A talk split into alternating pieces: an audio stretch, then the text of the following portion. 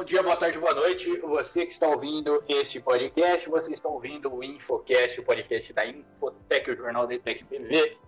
E então é o seguinte, eu não sei se você ouviu, se não ouviu, volta lá ouve um episódio anterior, que é o nosso episódio sobre a história do rock. Seguinte, esse episódio ele estava ficando muito grande, então a gente decidiu dividir a gravação. Eu expliquei, a Elisa explicou isso no final do podcast. É, o primeiro episódio a gente ficou falando ali do rock na década de 50 e 60, a gente deu um destaque muito maior para os Beatles, mas essa daqui é a gravação é, que ficou faltando, e isso daqui vai ser uma parte 2. Então a gente vai falar de um pouquinho do punk, heavy metal e chegar até os dias de hoje.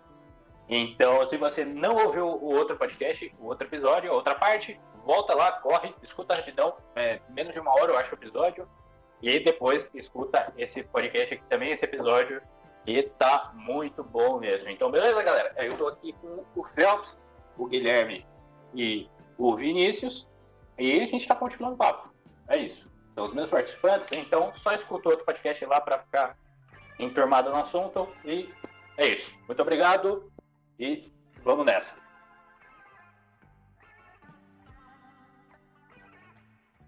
Então, acabou os Beatles. Os Beatles ali acabam é, oficialmente na década de 70, embora eles na década de 70, em 1970 especificamente, né? Embora eles tenham gravado os dois últimos álbuns. O último álbum que lançou, que foi o It Be, acho que não foi o último a ser gravado, foi gravado em 69 e o Abbey Road foi gravado em 69 também.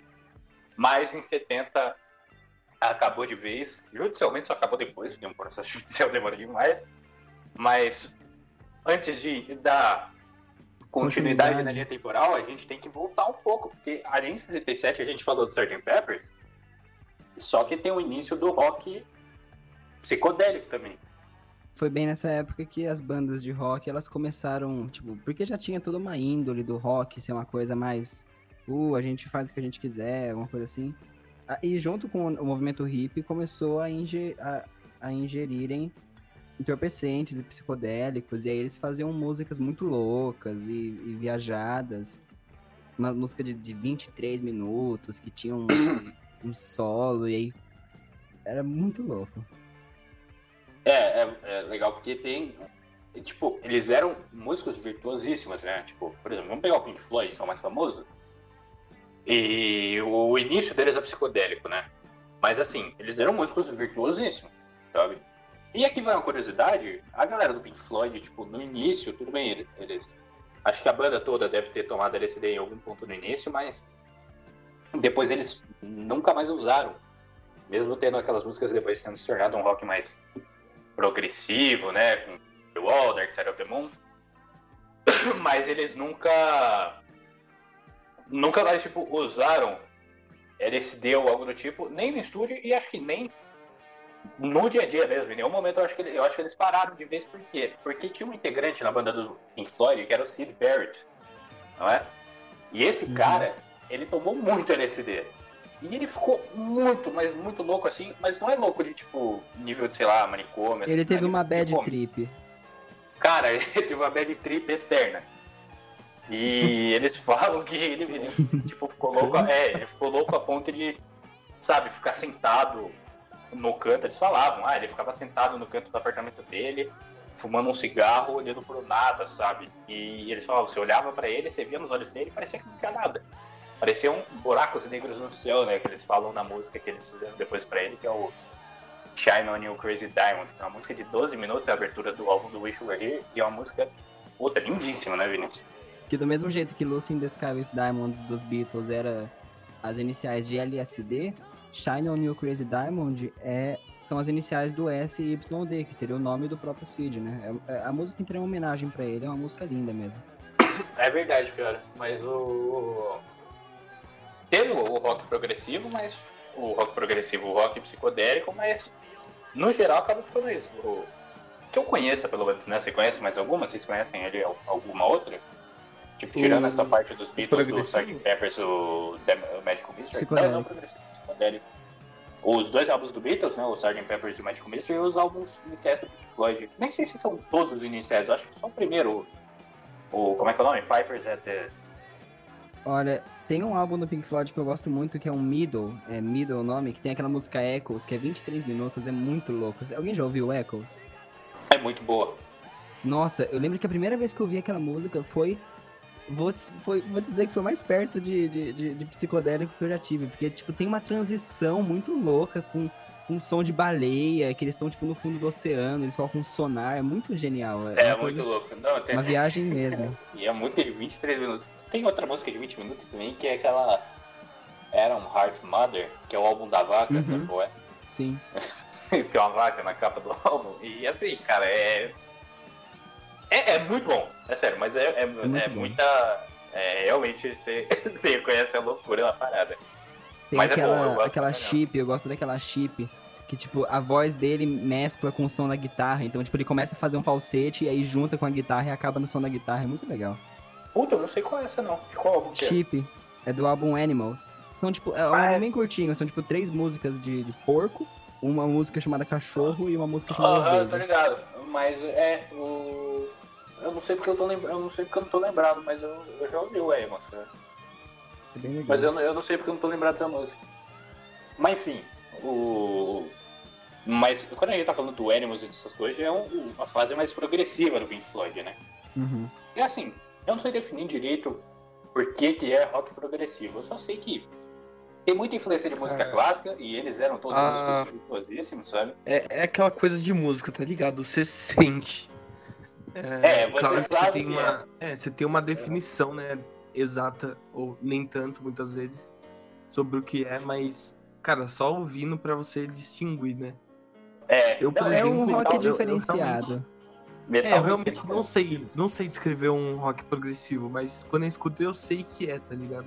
É verdade. Porque é muito característico. Eu uso como base então, Pink Floyd, assim, se parece exatamente, Pink Floyd é progressivo. Pink Floyd tem totalmente é essa, essa base aí, né, do, do progressivo, das guitarras e... Efeitos mil.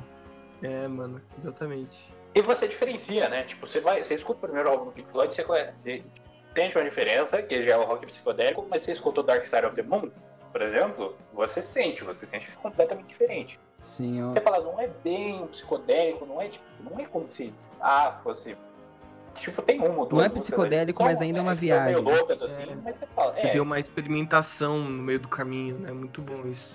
Sim, sim, tem muita experimentação. E, mas assim, você reconhece, por exemplo, é, se você escutar uma música tipo Time, por exemplo, é uma música cheia de efeitos, mas tem um solo maravilhoso ali no meio, você, tipo, não, não parece ser psicodélico, Nossa. sabe?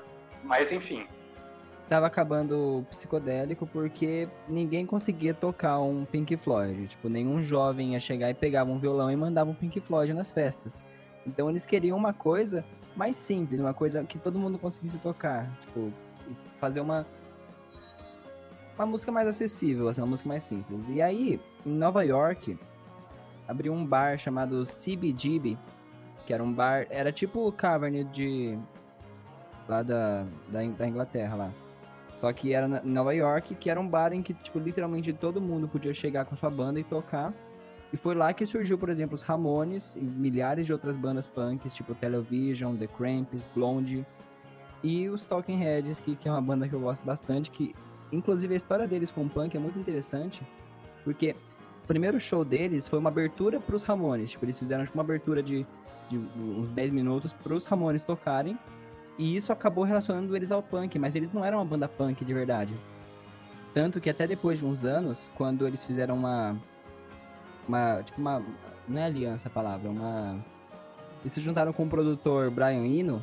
Ele falou assim: não, punk é uma, uma coisa muito suja para vocês, a gente tem que colocar um nome novo. E aí eles criaram o termo New Wave, que é um, é um, é um tipo de música feito especialmente para os Talking Heads, e aí depois várias bandas foram entrando e foi é, tipo um dos filhos do punk, assim, uma das vertentes. É, eu não, eu não sei, por exemplo, como funciona esse negócio de New Wave, essas coisas, eu já não tenho a menor ideia. Só um negócio que eu esqueci de falar dos Talking Heads, que é o que eu mais gosto, é que a baixista deles, que é uma das primeiras mulheres baixistas que, que tiveram, assim, no... Girl que Power, é, parceiro. Que é a Tina Weymouth, é uma história muito legal, porque o, o baterista, que é o Chris Friends, ele criou a banda com o David Byrne, que é o cantor. Aí, eles precisavam muito de um baixista. E o que, que eles fizeram? Eles forçaram a namorada do baterista a aprender baixo só pra tocar na banda. Ih, não é tão gol. Não, aí é machismo, só que Pô, é ma- Não, é mas machismo. forçar a palavra muito forte, forçar não. aí foi difícil. Sim, forçaram tanto não, eles pediram. forçar é forte. Tá, Convenceram. Eles, eles convenceram ela a tocar. E aí depois ela virou um nome na, na música, da música New Wave, criou uma banda com o próprio ba- o baterista, o namorado dela, que é Tom Tom Club, que fez uma música que é Tom, of Tom Tom engraçado. Tom, tom. E aí eles fizeram uma Genius of Love, que é uma das músicas que mais tem sampler do mundo. Tipo, é uma música que eles pegaram, que é uma musiquinha. Taran, tan, tan, taran, e tipo, fica nisso repetindo, e tipo, um montão de, de, de, de música pegou esse, esse ritmo depois. É isso que eu queria falar. É, então vamos aí continuando na linha do tempo. Vocês não estão prontos pro Tom Tom Club. É, então, continuando aí, é, juntamente aí com o punk, na verdade, um pouco antes do punk explodir, veio um dos primeiros álbuns, o Black Sabbath, né? Eles lançaram dois álbuns em, em 1970. O Black Sabbath, álbum Black Sabbath, e o muito bom Paranoid, né? Uhum. E é, foi aí que surgiu o heavy metal, né? Na linha cronológica. Então, só. Só. Continuando aqui. Só fazendo um. Um. Falando aqui de um, um pequeno detalhe aqui pro que o Phelps está falando, né? O Black, o Black Sabbath, ele concretiza o heavy metal, assim como o Ramones concretiza o punk rock. Mas, tipo, se você for procurar, você vai ver elementos de punk rock e heavy metal antes deles surgirem, né? Então, por exemplo, o, o heavy metal, você vai ver ali, por exemplo, no Helter Skelter dos Beatles. Poxa, é uma música completamente heavy metal. Mas, assim como você vai ver muitos elementos de punk rock no The Who, no primeiro álbum do The Who, no My Generation, né? Mas o negócio ele só se concretiza. O heavy metal ele só se concretiza mesmo ali no primeiro álbum do Black Sabbath, cujo nome é Black Sabbath, na primeira música chamada Black Sabbath. E, e o punk rock também vai ver Inclusive com, uma, só no primeiro álbum com um riff espetacular, né?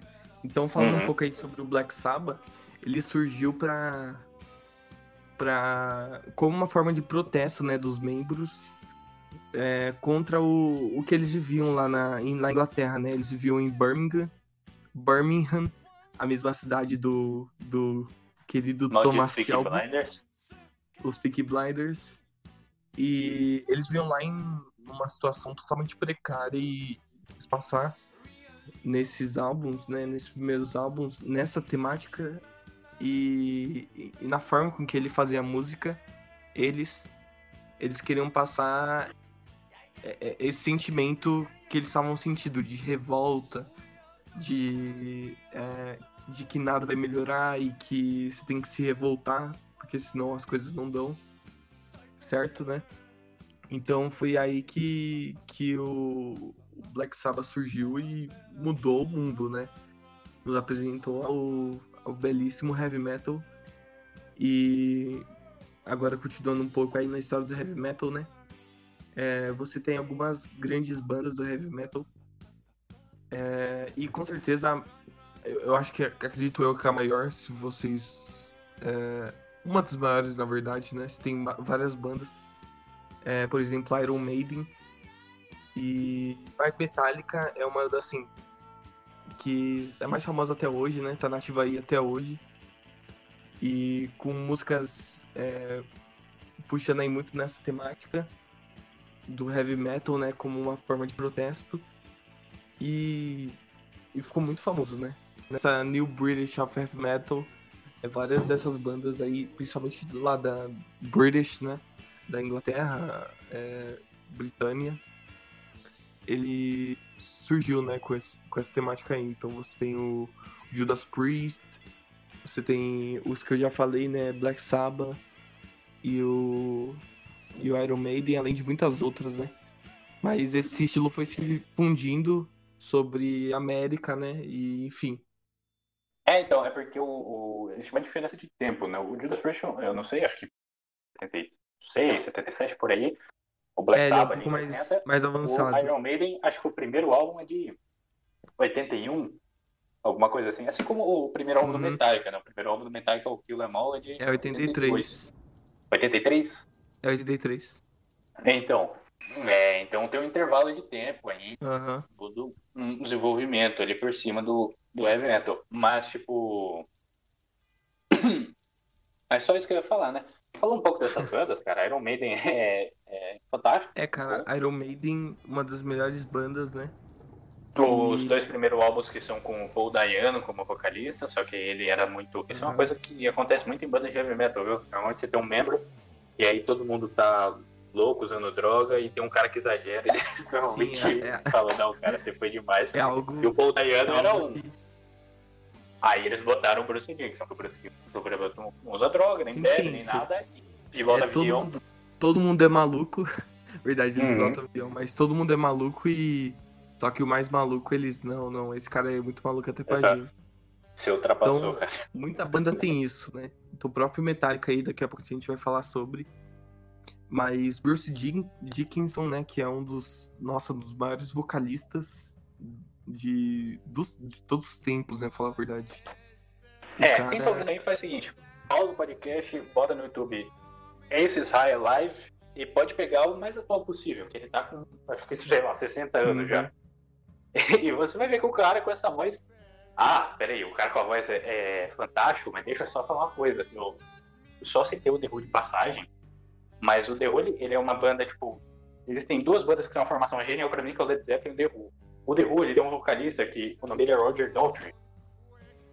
E tem uma música, é assim, é. Putz, é, é parênteses mesmo, que a gente falou disso ali atrás, mas o Pink Floyd, ele tem o álbum The Wall, e é uma ópera do rock, né? Uma rock ópera que eles chamam. Que é um álbum que tem uma história, sabe? Que tem uma história por trás que nem, que nem uma ópera. Só que a primeira banda a fazer isso foi o The Who. O The Who com o álbum Tommy, que contava a história de um garoto que era burro, cego e surdo, Deaf, Dumb and Blind, muito maneiro. E aí tem álbuns fantásticos também, o Who's Next, é um dos melhores álbuns da história do rock. Só que aí tem aquele álbum que é o Quadrophenia, que esses álbuns normalmente são escritos pelo Pete Townshend, que é um guitarrista virtuosíssimo também.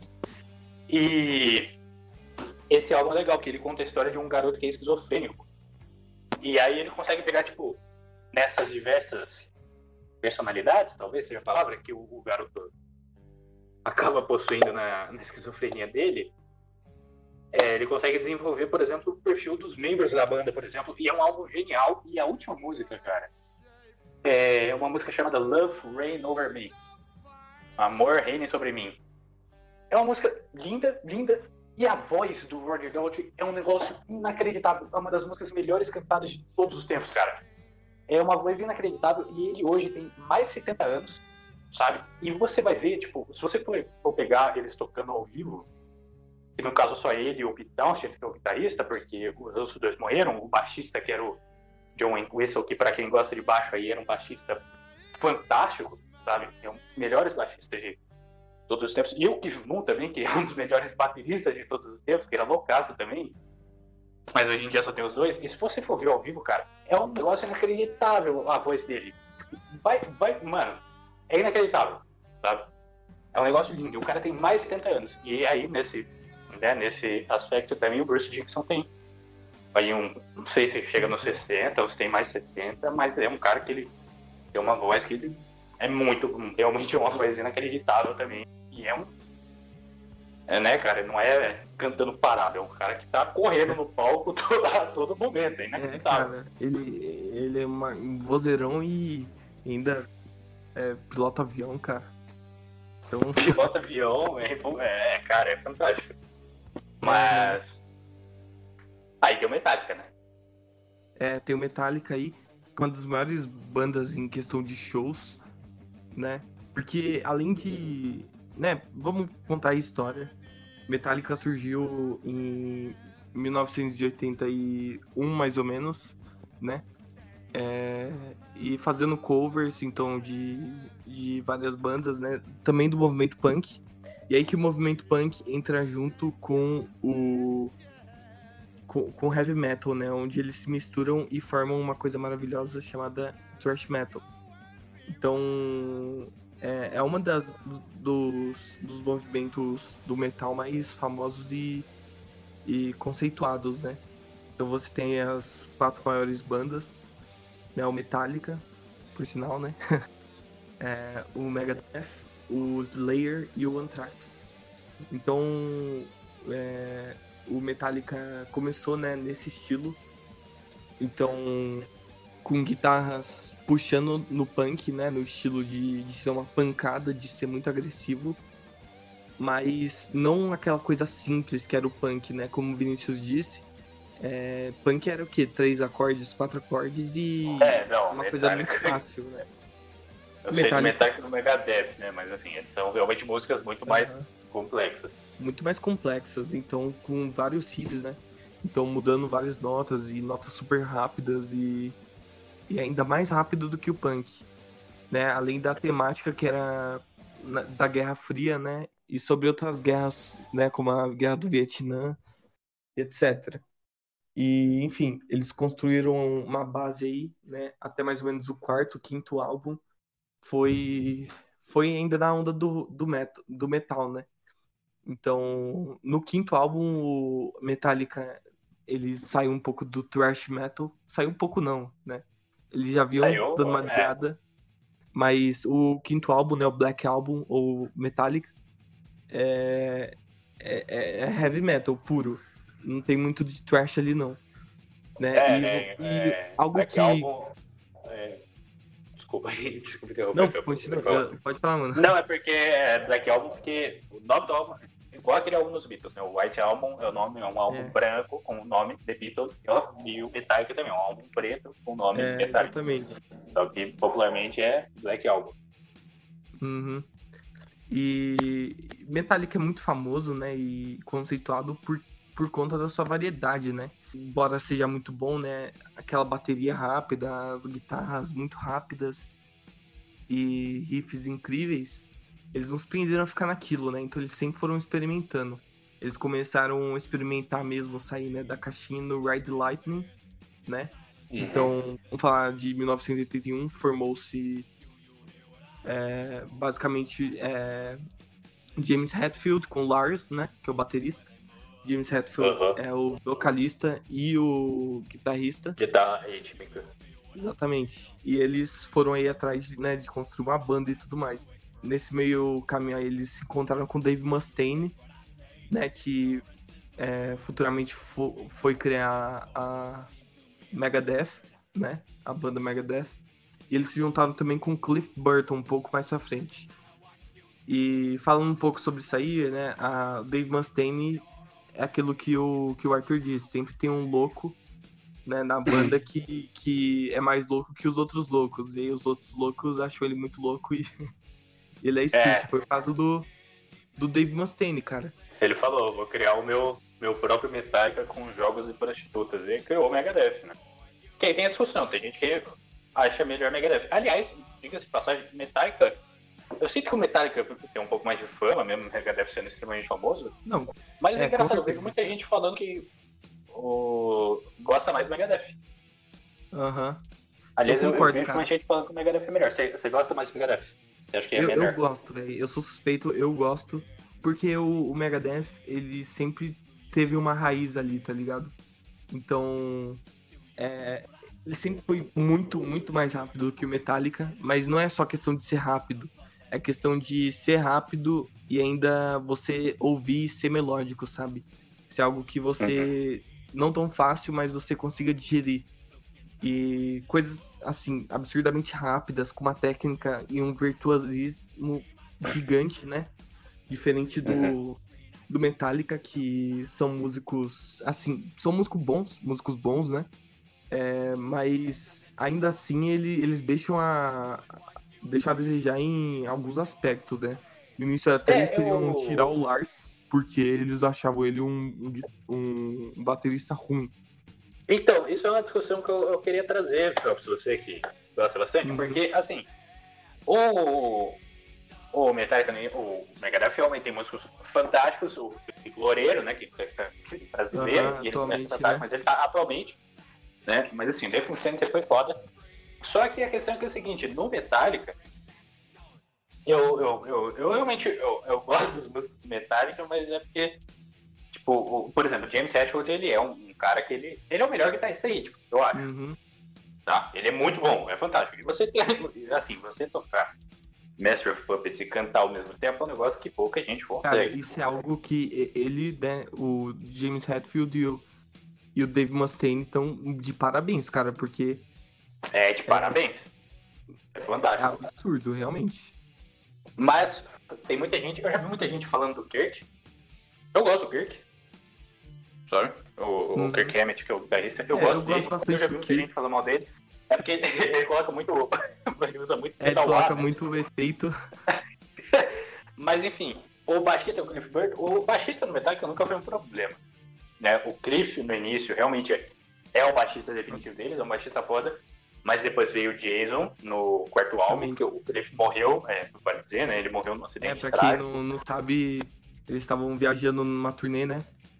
E o Cliff é. morreu, né? E muito da herança do Cliff Burton ficou pro, pro Metallica, né? A, a, o trabalho mais harmonia, mais melodia. E sem aquela coisa muito pegada e, e muito pesada do primeiro álbum. Então, é, O primeiro álbum é mais cru, né? O Exatamente, muito mais cru. Depois no Ride the Lightning, você já escuta, você já sente uma diferença. É, você já sente um, uma evolução ali, realmente. Né? Infelizmente, o Cliff Burton deixou a gente, a gente aí, né? Nessa, a gente ia chorar, velho. Infelizmente. É, é realmente triste. Mas ele deixou uma herança aí, né? Vários riffs incríveis e. E essa herança com Metallica aí, né? Então. É, vários é... riffs, incríveis, né? Atualmente, né? né? Atualmente, a única coisa que mudou no, no Metallica foi. Do cast, né? Do, dos músicos foi o. O Trujillo, né? O novo baixista. É isso e... que eu queria falar, porque o. Uhum. O, o, realmente o Cliff deixou muita coisa de herança, todo o desenvolvimento musical, e mais, né? Deixou um headbang incrível, porque ele tinha um cabelão uhum. inacreditável, e você ia ver ele tocando ao vivo, porra, você. Demais, Era inacreditável, assim. Mas beleza. E aí ele morre ali depois do terceiro álbum, Master of Puppets, e no quarto álbum, o Injustice for All, que é um álbum foda, mas já começa a deixar de ser, de ser trash, né? Uhum. É, poxa, é um álbum foda.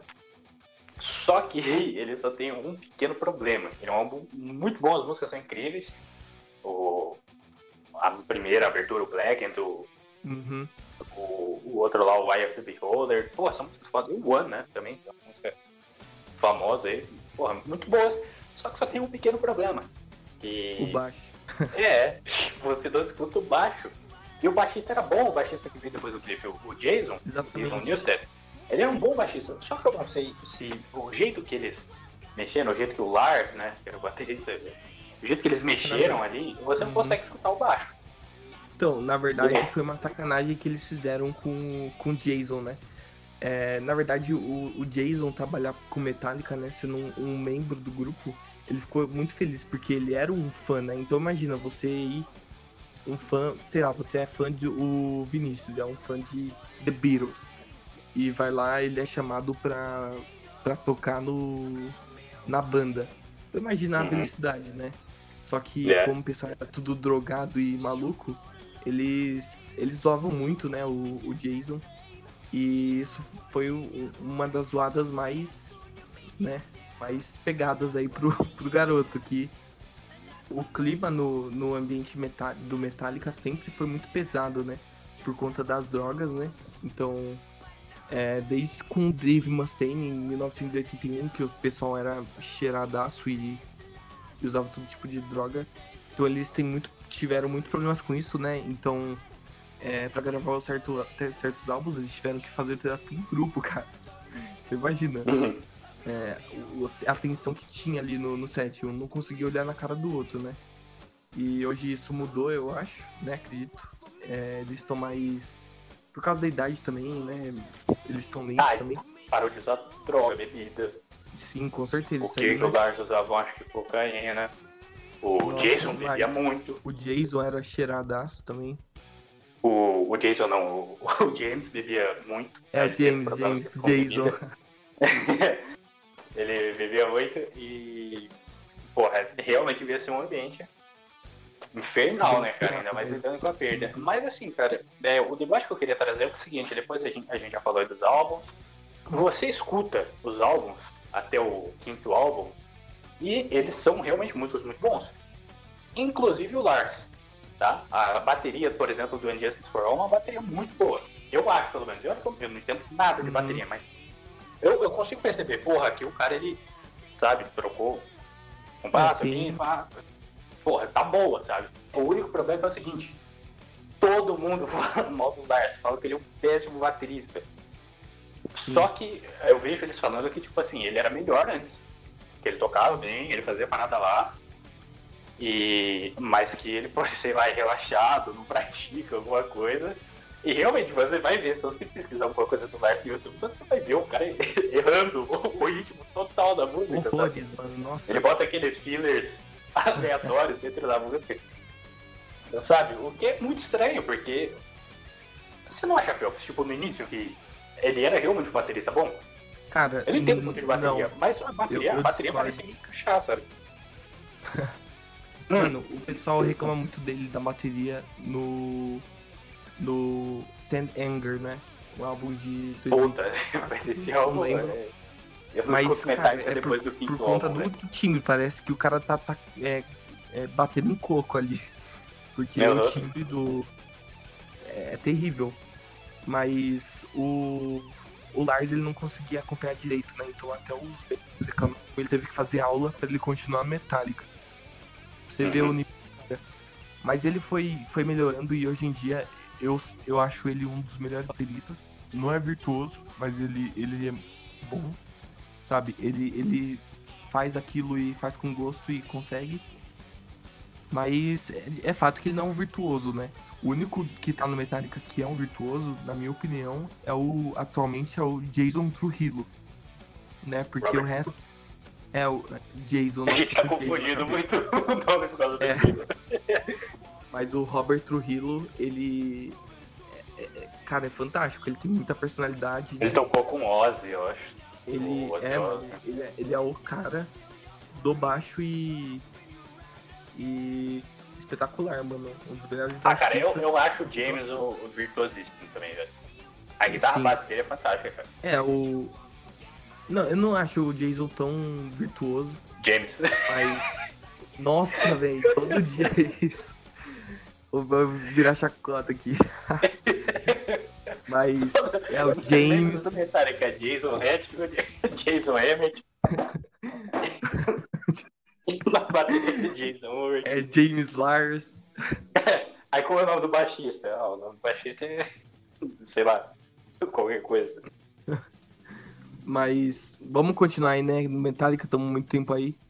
Mas como eu falei, no Metallica expulsou, né, o Dave Mustaine.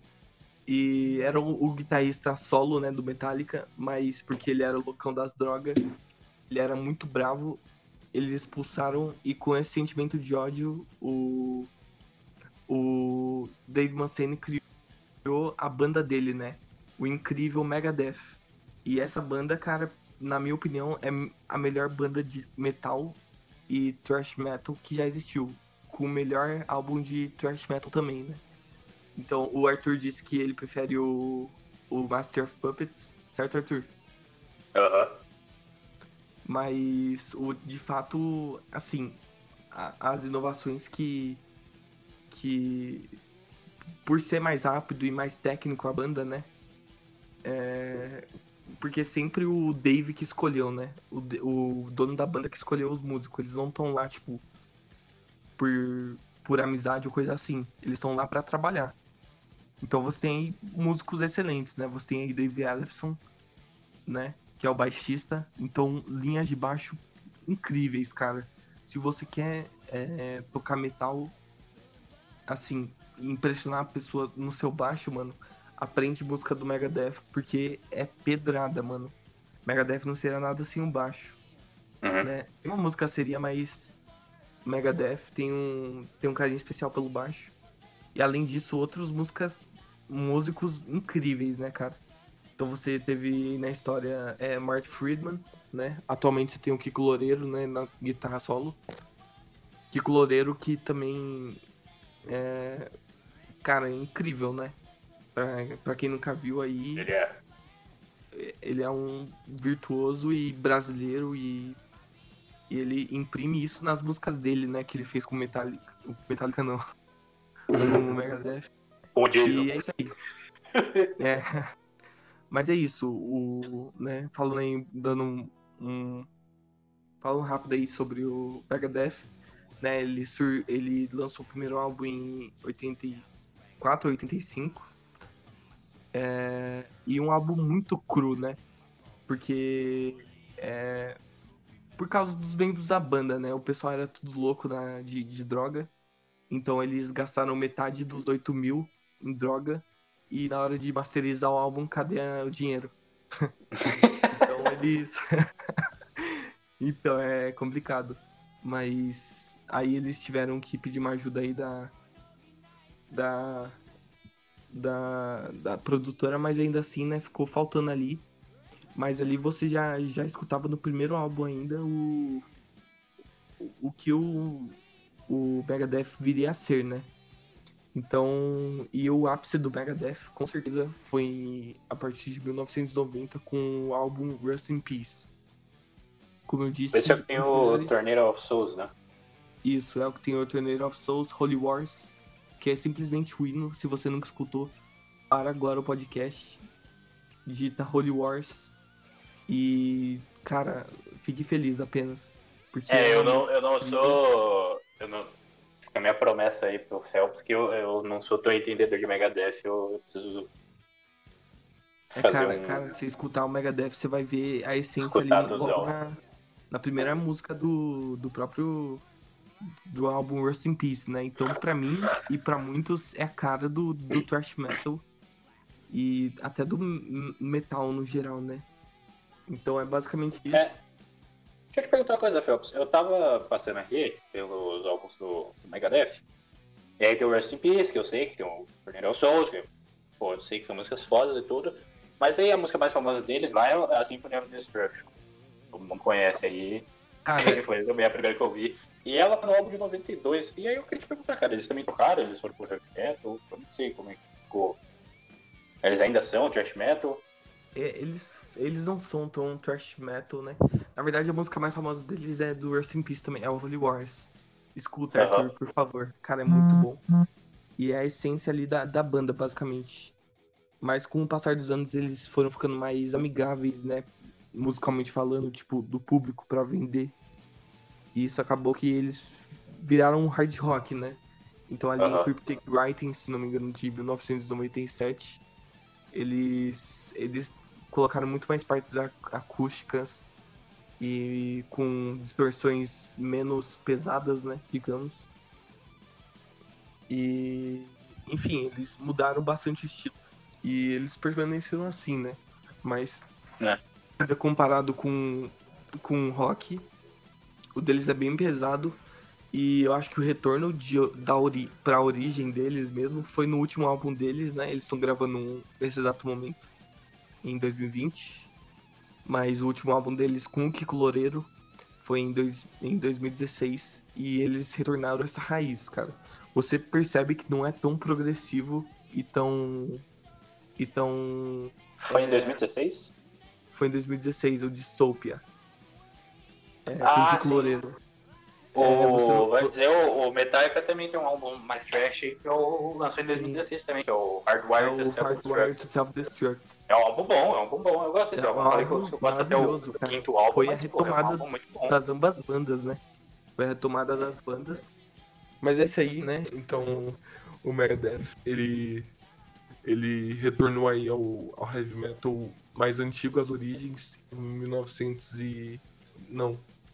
Em 2016 ele retornou às origens com o álbum Dystopia. O Kiko Loureiro vale muito a pena dar uma olhada lá, rapaziada, pra quem gosta. E Isso aí, né? um pouco mais conservador. brasileiro, muito foda. Jason Loureiro. É. Nossa. aí, aí você tá me zoando, cara. Mas. É, mano. Esse álbum aí foi realmente uma retornada e. Então, basicamente isso aí, né? A gente falou bastante aí sobre o metal, sobre o Metallica Megadeth. E vamos agora retroceder mais um pouco, né? Quebrando de novo a linha. Falando sobre o glam rock e sobre o hard rock, né?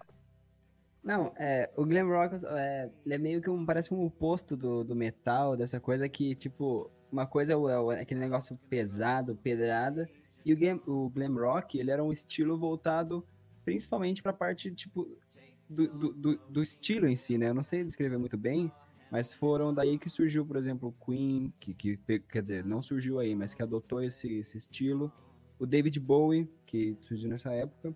Demais, banda- demais. Demais. E uma banda que, que eu tenho ouvido bastante recentemente, que se chama The Velvet Underground, que tem o cantor Lou Reed. Você conhece, Arthur? Cara, eu já ouvi falar, mas não, não conheço. Lou Reed tem uma das vozes mais lindas que eu já ouvi, que ele, que ele tem uma, ele canta meio rouco, ele, ele canta legal, assim, ele tem um, ele depois abriu uma carreira solo e que o próprio David Bowie ajudou ele a fazer os álbuns solos dele. É Uma bem voz linda, ele, ele tem voz de quem fuma cigarro o dia inteiro. Não. Uma voz, uma das vozes mais lindas, aquela voz. de- Aquele risada de gente que fuma, né? Que é toda zoada. Mas é, é é bem isso, assim. Eu gosto bastante dessa. Do Low Reed, principalmente. É, indo pro hard rock, não vamos falar muito, embora seja uma das. do que o pessoal mais gosta, né? Então aí você tem é, as bandas clássicas, né? Red Hot Chili Peppers. é, tem Guns N' Roses, que também entra um pouco no heavy metal, mas é mais puxado pro é, hard rock, né? Tem, muito. Tem muita. Muito progressivismo, progresso, não sei. E você também. E aí tem Nirvana, né? E aí, cara. é, eu queria que vocês dissessem qual das bandas vocês preferem mais, música e. E. e, cara, com certeza eu, eu gosto muito de Red Hot Chili Peppers. Ah, É, como eu não acho a gostar, né? Muito legal, cara. Cara, eu vou ser Eles são- sincero, eu não gosto de nenhuma delas. Engraçado. E o Arthur é habitolado pra caramba. Olha, o, o- o Red Hot, ele, ele tem duas coisas que eu gosto deles. Primeiro que eles estão. que eles estiveram. Eu não sei, eu não sei se eles estão ativos ainda, ou se eles, eles pararam, mas eles têm um álbum bem recente. Eu acho que eles estão ativos, sim. um álbum de 2016 que eu gosto bastante, que é o. Não vou lembrar o nome agora, mas é um álbum muito legal, tem músicas muito boas. Eu acho que eu Você bom memoriza que o é nome de álbum. É o que tem uma menina andando na capa com um urso, um bicho, eles estão Uhum. andando. É, que você gastou uma coisa- toda sua memória gravando o nome dos Beatles. Com certeza. um ponto muito importante do Red Hot é, é o Flea, né? O baixista mais insano que tem de, de todos. Nossa, Que- cara. Que, primeiro que foi ele que masterizou o, o slap, né? Que é um jeito de você tocar que você, tipo, bate Slap. com o dedão. Slap. Slap. Que você bate com o dedão na corda grave e puxa, geralmente com o indicador o, o dedo médio a corda mais aguda. E aí fica, tipo, o, um, um Dedo médio, não é o anelar? Quer dizer, o indicador? Sei lá.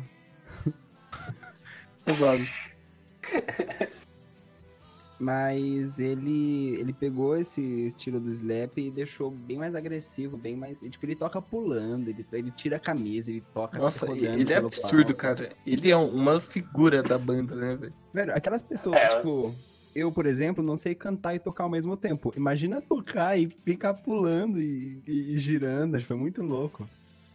Eu É, não consigo cara, tocar e cantar ao mesmo tempo também, cara. É muito difícil. Mas assim, eu, deixa eu falar, eu falei que eu não, não gosto. Não é que eu não gosto, não é que eu acho ruim. O Red Hot Nirvana, Nirvana não, curto muito mesmo. Mas, tipo, Guns eu sei que é bom e, poxa, são bons músicos. O Axel quando tinha voz, né?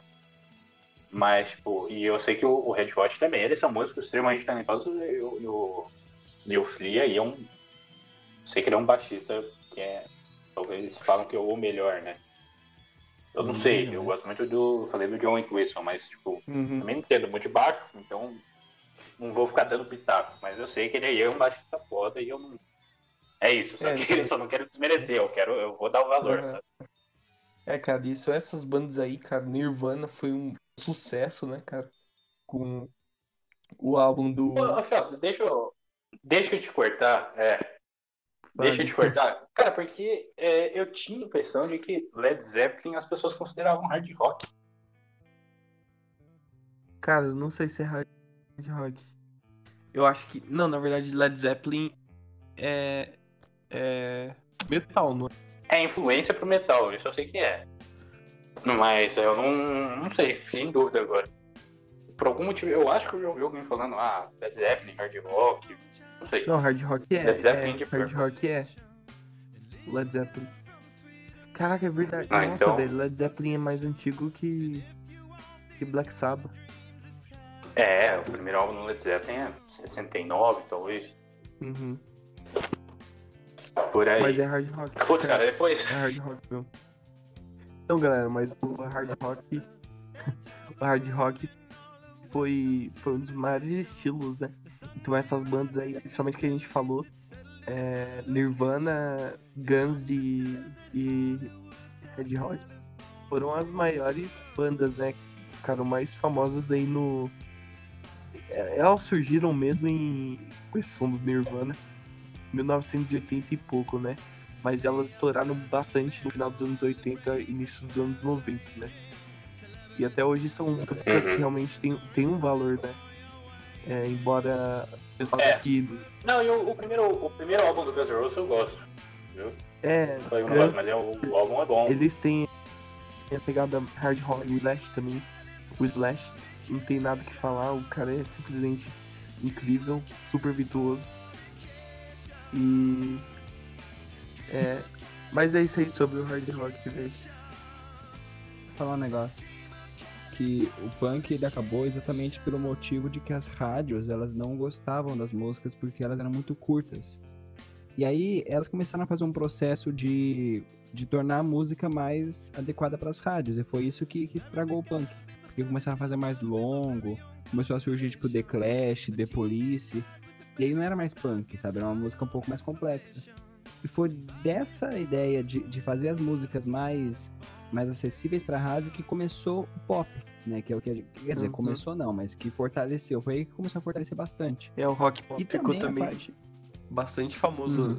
durante esse período aí de, de é, presença maior do hard rock, né?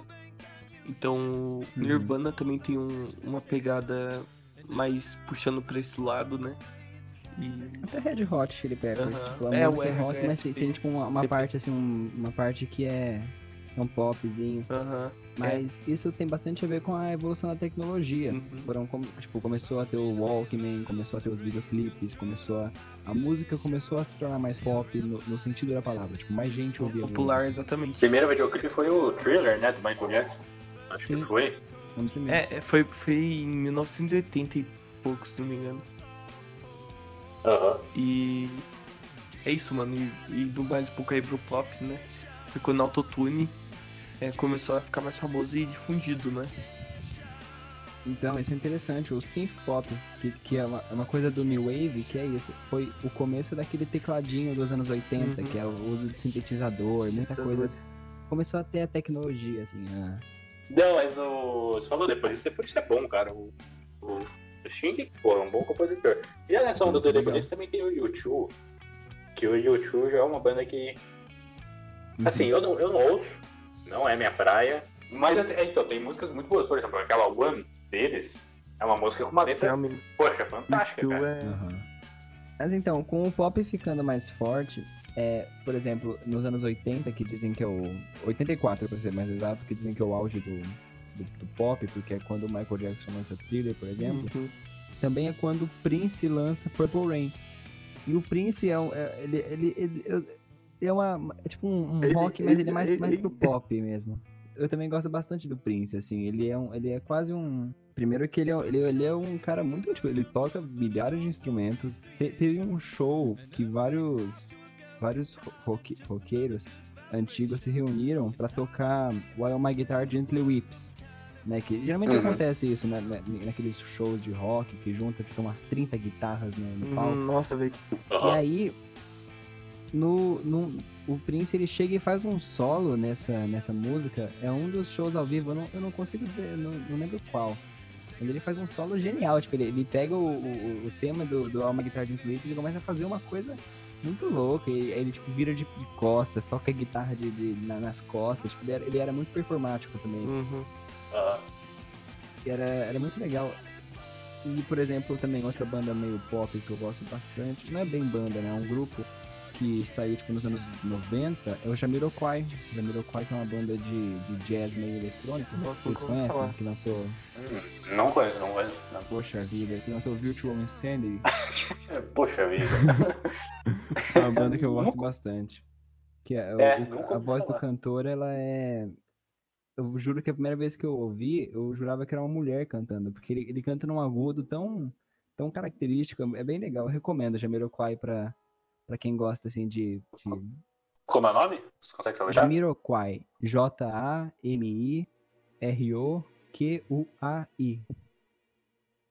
Ah, beleza, é como. não tem muito É como fala, é como segredo. fala, Jamiroquai. Mas é bem legal. Ultimamente tem ficado bastante famoso indie, né? Indie rock. Então, exatamente.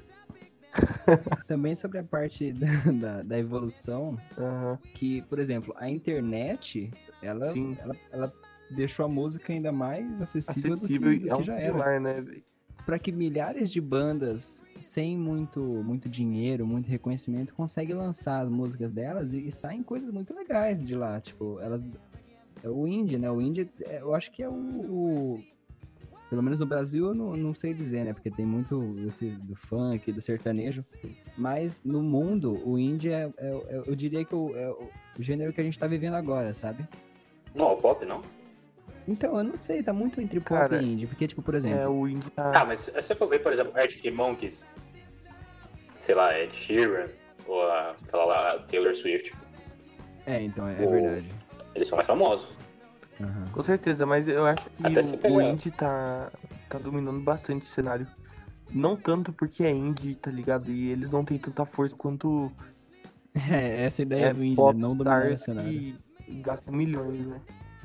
Mas eles É. têm sua força e, e são músicas legais, cara. Eles têm uma inspiração, São muito boas. apesar de serem bastante simples, né? Isso que eu que me indigno com as músicas de hoje em dia é que elas são muito simples. Não é por, ela não precisa ser complexa pra ser boa, mas muitas vezes é, a, a simplicidade não, não não preenche o vazio do meu coração, sabe? Que isso. Caraca, o cara Não, Não, mas mas é às vezes verdade. realmente. Não, mas Porque realmente. depois que eles descobriram a fórmula do sucesso da música pop, que eu acho que o Phelps ele entende de, de- de- tipo, uma certa sequência de acordes que fica na cabeça da pessoa. É, mano, é E ela- basicamente e- isso. E, tipo, é isso, é o segredo do pop. E É- fica. isso é um pouco broxante, cara, porque você não, não faz mais música pra, tipo, expressar o que você tá sentindo. Faz pra vender, né? A cultura de massa aí. Pra vender. Cultura do capitalismo malvado. Cultura de massa é a pior das culturas. Que isso, cara? Mas- Não, sem críticas ao, ao capitalismo Desculpa, desculpa, desculpa. Ó, o lugar desse. Sem, sem política. Empregada não pode então, pra Disney. Uma parte legal da música indie é que, então, como tá tendo essa, essa fórmula do pop, aquele que faz o rock antigo, faz um, um blues, alguma coisa, vira indie. Porque É. não ganha tanto reconhecimento, Verdade. mas acaba. E é, é incrível. Tipo, tem uma banda, The Dead Pirates, que provavelmente ninguém conhece, mas é uma. É, é muito legal porque eles pegam o, o- o rock de verdade e colocam uns efeitos atuais, assim, é bem interessante. Uhum. É. Um- Não, mas realmente, hoje em dia eu acho que falta essa cidade na música, né? Não tô dizendo pra ninguém fazer, tipo, sei lá, Floyd de novo. Ou, sei lá, se quiserem também voltar. Se alguém quiser comprar uma sinfonia também, componha, por favor. É, Mas eu acho Não vai fazer sucesso. Ainda, porque, ainda né? existe. É, não, não é mais o tempo, né, disso. É, é porque isso já é uma área um pouco mais polêmica, né? A gente for falar da música, Sim. tipo, hoje em dia, se decaiu ou não. Ó, eu vou falar a verdade, eu, eu falo o que eu acho. Eu acho que caiu sim. Eu acho que o, o próprio Vinícius falou aí da sequência de acorde, tá muito mais feita pra ganhar dinheiro, e realmente é a música que as pessoas normalmente acabam escutando, Uhum. Uhum. sabe? E, e, assim, tem, tem gente que fala, ah, mas dependendo do estilo de música, você fala, ah, sabe, a música é diferente, algo do tipo. Realmente, é diferente. Eu acho que você pode escutar o que você quiser. Eu não gosto, eu não gosto, eu não acho bom, sabe? tem músicas que às vezes são boas, tem uma letra bonita aqui, sabe? Tem alguma coisa legal, Uhum. fulano canta bem. Mas no conjunto eu não acho boa, eu acho não é questão de ser simples. Eu acho que falta né, essa alma que a gente falou. Sim, cara. Muitas vezes. A gente. Desculpa te interromper, Arthur. Mas é, foi. A gente volta aí o que a gente disse lá no, no música clássica, né? Que a música que você não. que não, não, não representa o sentimento do, do autor não vale nem a folha em que foi escrita. Então é o que você vê muito hoje em dia, né? Claro que é, boa parte tenta passar alguma coisa, mas é, cara, é difícil, né? Geralmente é feito pra vender, você acha que o cara lá tá falando sobre o amor dele, mas na verdade é feito por uma pessoa terceira e, enfim, é feita pra vender. Eu, Eu acho que isso Uma tira a essência da música de, de mostrar o que tá na alma do compositor, sabe? É, não, e assim, só um, um detalhe, né?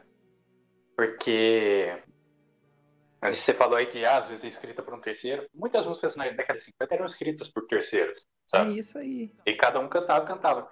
Só que as pessoas, os músicos na década de 50, eles tinham identidade dentro das suas áreas. Então o que eu falo é o seguinte, você fala, ah, o Ed Sheeran canta bem? Canta bem, mas eu, você consegue achar muita gente que canta igual ele. É isso que eu acho, sabe? Não, não quero, não quero ofender ninguém, mas eu acho que falta essa exclusividade. Por exemplo, na década de 50, porra, o Elvis tinha uma identidade. Sim. Você ia ver o Elvis, era o Elvis, sabe? Era o Elvis. E não ia ter alguém não que a gente, sei lá, podia tentar copiar o Elvis. É, sabe? Mas era algo. O Johnny Cash Aí escrevia muitas músicas. Aí, agora, por exemplo, o Johnny Cash, o Johnny Cash tinha a personalidade dele. Cara, ele era o cara que ele, sabe? Tinha toda a, a essência do Johnny Cash, sabe? Era um negócio completamente à parte. Jerry Lewis também, outra parada. O Carl Perkins, outra parada. Rick Barry, outra parada. Little Richard, outra parada, sabe? Então, tipo, por mais que às vezes você ia ver, tipo, tinha muitas músicas que eles que estavam assim, sabe? É, o, porra, não tirava o fato de que o Chuck Berry é um dos melhores guitarristas de todos os tempos. O Carl Perkins também, não tira o fato disso. Não tira o fato de que o Jerry Lee Lewis levava todo mundo à loucura com o piano. Não tirava o fato de que o Elvis, sabe, conseguia detonar cantando música mais rockabilly, músicas quase ópera, né? Sabe? Então eram negócios inacreditáveis. O Johnny Cash conseguia, por exemplo, ia lá e tocava no presídio, por exemplo. que é um feito inacreditável, sabe? Então eu acho que é esse tipo de coisa que falta. Parece que não, não tem uma coisa verdadeira entre Falta eles. E a questão musical, porque a gente né, falou do que. não, é, tem gente que tá presa lá, mas não vamos entrar nisso. Mas, tipo. É, eu acho que falta isso. Fora a questão musical, que realmente, pô. A música a gente falou dos três pilares dela. E, se você for me perguntar, eu gosto muito de rock, eu gosto muito de música country. Mas se você me for falar o que, que é melhor, e você me apontar uma sinfonia e um rock de 1950, eu vou te falar a verdade. Eu vou falar, ó, essa sinfonia aqui é melhor.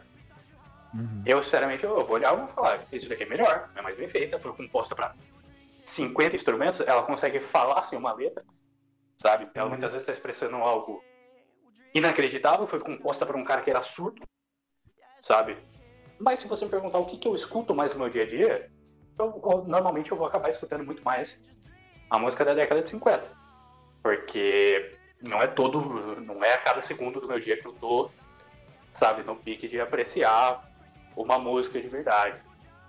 Não é música, não é que a outra não seja música de verdade, né? Mas é uma música clássica. Sabe? Esse, esse conceito de, às vezes, a beleza numa arte é um conceito muito. É um conceito muito, sabe, extremamente complexo. Um negócio que às vezes você tem que definir por, sabe, existem coisas, ah, mas tal coisa é bela, ah, por que, que tal coisa não pode ser bela? Ah, mas existe uma outra coisa aqui, eu falei, né? Por que, que da morte, uma pintura expondo uma morte brutal, às vezes até bem pintada, por que, que não é a mesma coisa que o quadro vivo terrível? Você escreveu um livro sobre o assassino e, sabe, é um livro, sei lá, glorificando a morte de um jeito assim, sem passar uma mensagem, pô, não vai ser a mesma coisa que, sei lá, o crime castigo do Dostoiévski, sabe? Já tem toda uma sutileza, todo um conceito ali psicológico por trás. Mas aí você fala, ah, mas tem filmes os quais por exemplo, você tem os bons companheiros aí, ver um filme que você glorifica um pouco mais a vida, mas de uma maneira que tem um porquê dentro do filme, a glorificação, Uhum. sabe? Então, tipo, é isso que você tem que, você tem que às vezes analisar cada obra e você vai olhar e você vai falar, tá bom, isso daqui é bom por causa de quê? Sabe? Eu não tô incentivando ninguém a ser crítico, porque eu sinceramente acho que a pessoa que é muito crítica é insuportável e acho que às vezes ela acaba não concluindo nada, sabe? A pessoa ela vai ver alguma coisa e ela já fica tipo procurando qualquer crítica e isso não funciona, porque às vezes você vai indo contra, às vezes até coisas as quais você defende Contradiz. só pelo fato de você querer ser crítico e achar que isso significa inteligência. Todo mundo acha que ser inteligente é ser crítico, né? Mas porra, não vai adiantar. Se você for ver as coisas procurando criticar, sabe, querer tipo fazer desse jeito, você vai acabar se contradizendo em algum ponto qual você definiu antes. É isso que você tem que entender, né? Você tem que fazer ali um mapa, você tem que falar, ah, mas peraí, isso aqui é bom por causa de quê? Sabe? Hum, é isso. Então, gente, é, muito obrigado pelo podcast, foi um papo muito bacana. E seguinte, galera, você que ouviu esse podcast até o final e você às vezes tem alguma arte que você queira mandar pra gente, uma ilustração, um desenho, poema, qualquer coisa, e às vezes, sei lá, você tem até um pouco de vergonha de, de postar, de mostrar para as pessoas, cara, faz o seguinte, por que que você não manda pra gente? O nosso e-mail é infocast.etecpv.gmail.com, o i é maiúsculo, infocast.etecpv.gmail.com, e a gente normalmente vai divulgar ali no nosso Instagram o Infocast Divulga, né? E aproveita e já segue lá o perfil do Instagram, já curte lá as divulgações. E se você tiver alguma sugestão de tema também, a gente fica muito feliz de receber sugestão aqui. Manda pro nosso e-mail, por favor, cara. A gente quer ouvir todas as sugestões possíveis.